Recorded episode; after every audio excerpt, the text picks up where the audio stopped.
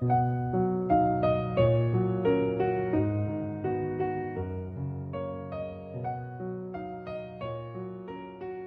里是都市夜归人每周二的明日梦想家，我是主播叶风，夜晚的夜，微风的风。本档节目由喜马拉雅和十里铺广播联合制作。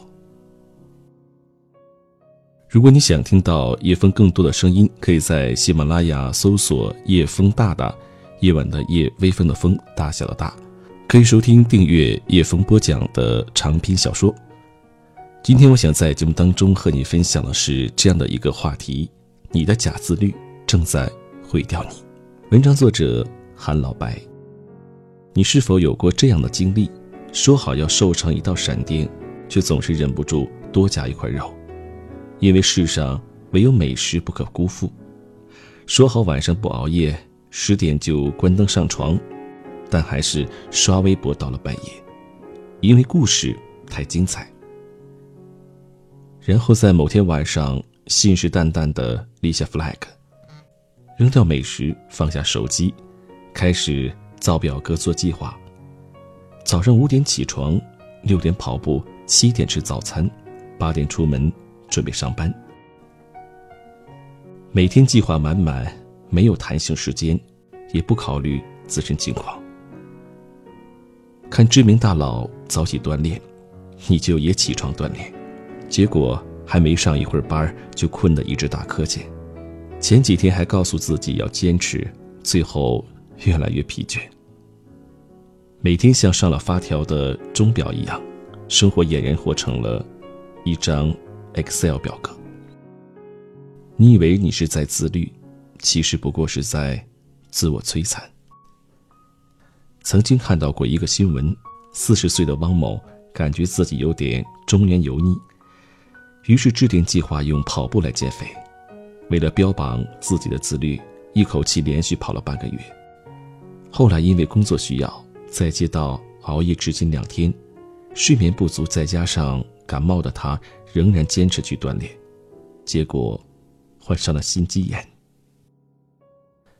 为了自律而自律，那是画地为牢，除了折磨自己，没有多大的用处。我们经常将自律过度神化，以为只要自己能够做到自律，就能一路升职加薪，当上总经理，出任 CEO，迎娶白富美，走上人生巅峰。但总有人却会陷入假自律的怪圈。假自律的人会长期处于一种忙碌的状态，甚至已经做到了自我麻痹，认为自己。只要这样坚持下去，一定会有所改变。但现实情况并非如此，很多人终究躲不过三分钟热度。前期制定很多计划，让自己觉得很忙很充实，但是后期乏力，因为看不到曙光。为什么说你的假自律正在毁掉你？经常听到有人说：“你的时间花在哪里，你就会成为什么样的人。”于是就有人把这句话当成了人生信条，拼命的把自己的时间塞得满满当当。我的一个同事小秦就是这样，工作生活都超级自律，每个月拿着四千块的工资，却比总理都忙。他每天七点准时在朋友圈打卡学习外语，前几个月学习的好像是法语，最近是日语，去年甚至学过一阵韩语。单位平时六点下班，但通常见他九点多钟才走，说是要在单位提升自己。他也确实踏踏实实在学习，工作这些年七七八八考了一堆证，很多甚至跟他的工作一点关系没有。平时周末同事们聚在一起吃饭郊游，都不曾见他的身影。听说是周末报了一大堆的培训班，每天晚上还要坚持上网课。还加入了好几个提升技能的打卡群。然而，眼见着和他一同进入单位的同事，升职加薪，被猎头挖走的，自己创业的，都混得不错。唯独他虽然一直忙碌着，却并没有接触过几个核心项目，工作几年了，还是拿着一个月四千块的薪水。常听人说，自律才能带来自由，但如果是没有目标的假自律，非但没有自由，带来的是更深层次的束缚。《贫穷的本质》一书中说，无论金钱还是时间稀缺，都会使我们大脑的宽带下降，智商变低。如果想让一个人废掉，那就让他忙到没有时间成长。很多人每天都陷入忙碌的工作中。早上八点钟出门，晚上十点多回家，过个周末也给自己安排的满满当当，然后沉浸在每天过得很充实的假象里，喝着我自律我成长的汤药，时间上安排到极致，就感觉问心无愧了。殊不知，这碗汤药只会让你变成时间的穷人，结果方向不明，耗费精力。燃尽热情，结局迷茫。你的假自律正在把你囚禁成时间的囚人，阻碍你的成长。最近网上火了一个名词“极度废人”，充满矛盾与对立的词，却让很多人看到了自己的样子。这类人心态积极向上，但行动宛如废物。他们往往会在间歇性享乐后陷入恐慌，并时常为自己的懒惰自责。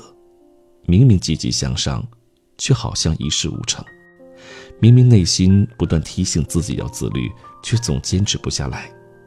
折腾了一番下来，一事无成。考研时的大学室友小敏，每天六点出门，晚上十一点才回来。刚开始时，信心满满是要考上心目中的学校，什么时候开数学，什么时候开英语，规划的非常详细。有一次我问他，复习的怎么样了？一团糟，感觉难度太大了，我想放弃考研，准备国考了。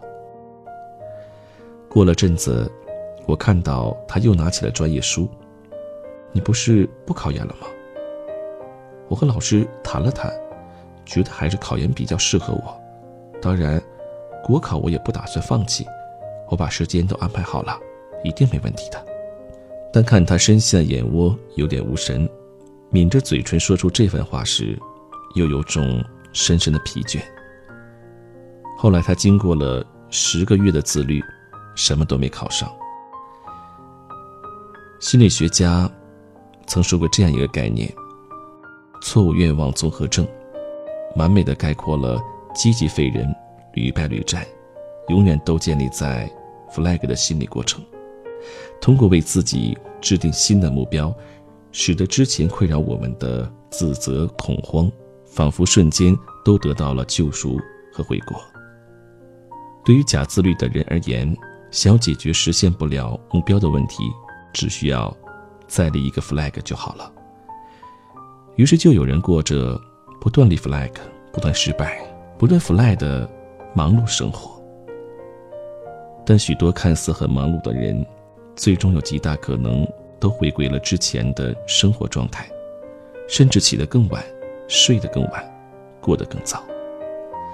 用一句话概括就是：间歇性踌躇满志，持续性混吃等死。看起来越穷越忙，实际上是越拼越丧。那么问题来了，自律的状态是什么？是你为了你的目标，利用各种方法，利用周围的环境、周围的人，甚至利用你自己的身体、大脑，来帮助你做你想做的事情。一件事情如果能坚持一两周，顶多是因为好奇、好玩、跟风、融入圈子。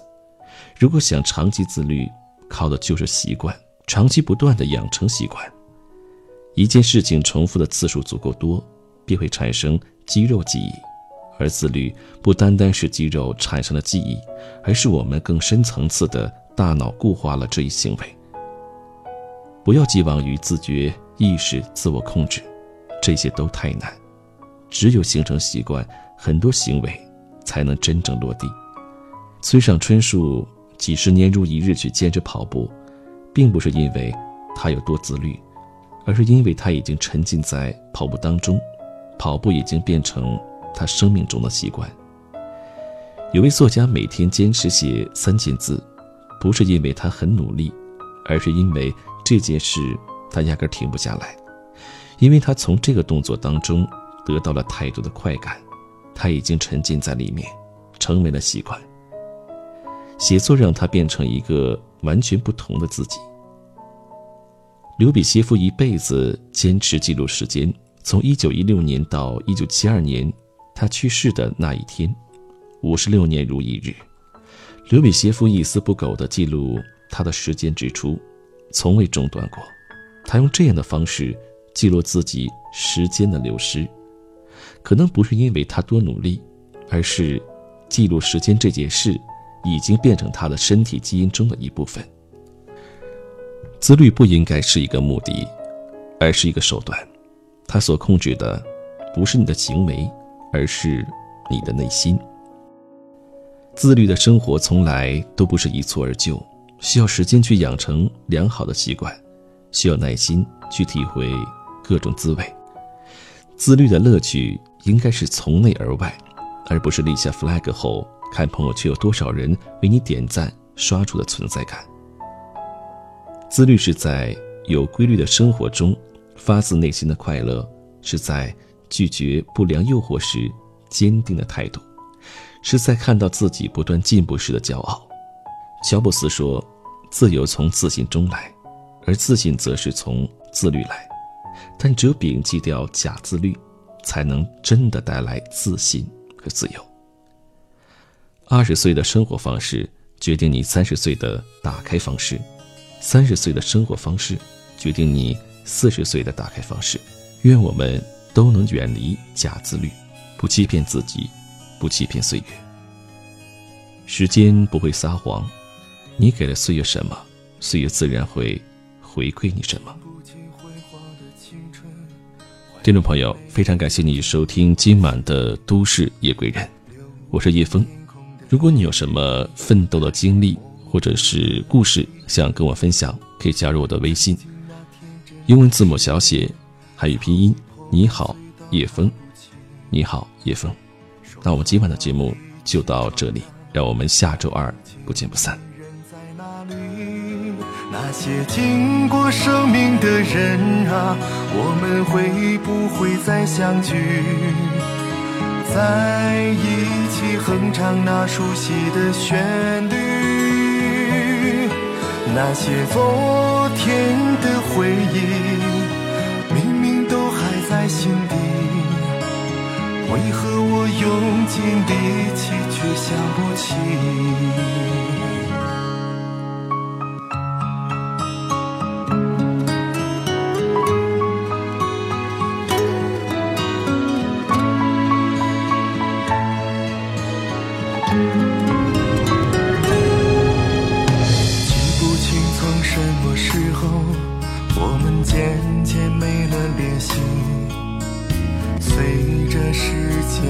去，渐渐斑驳了那些回忆。曾经那天真的花朵，早已凋零，拼凑不齐。说过的那些谎话，到如今你忘没忘记？那些经过岁月的人啊，我们会不会再相聚？在一起哼唱那委婉的旋律，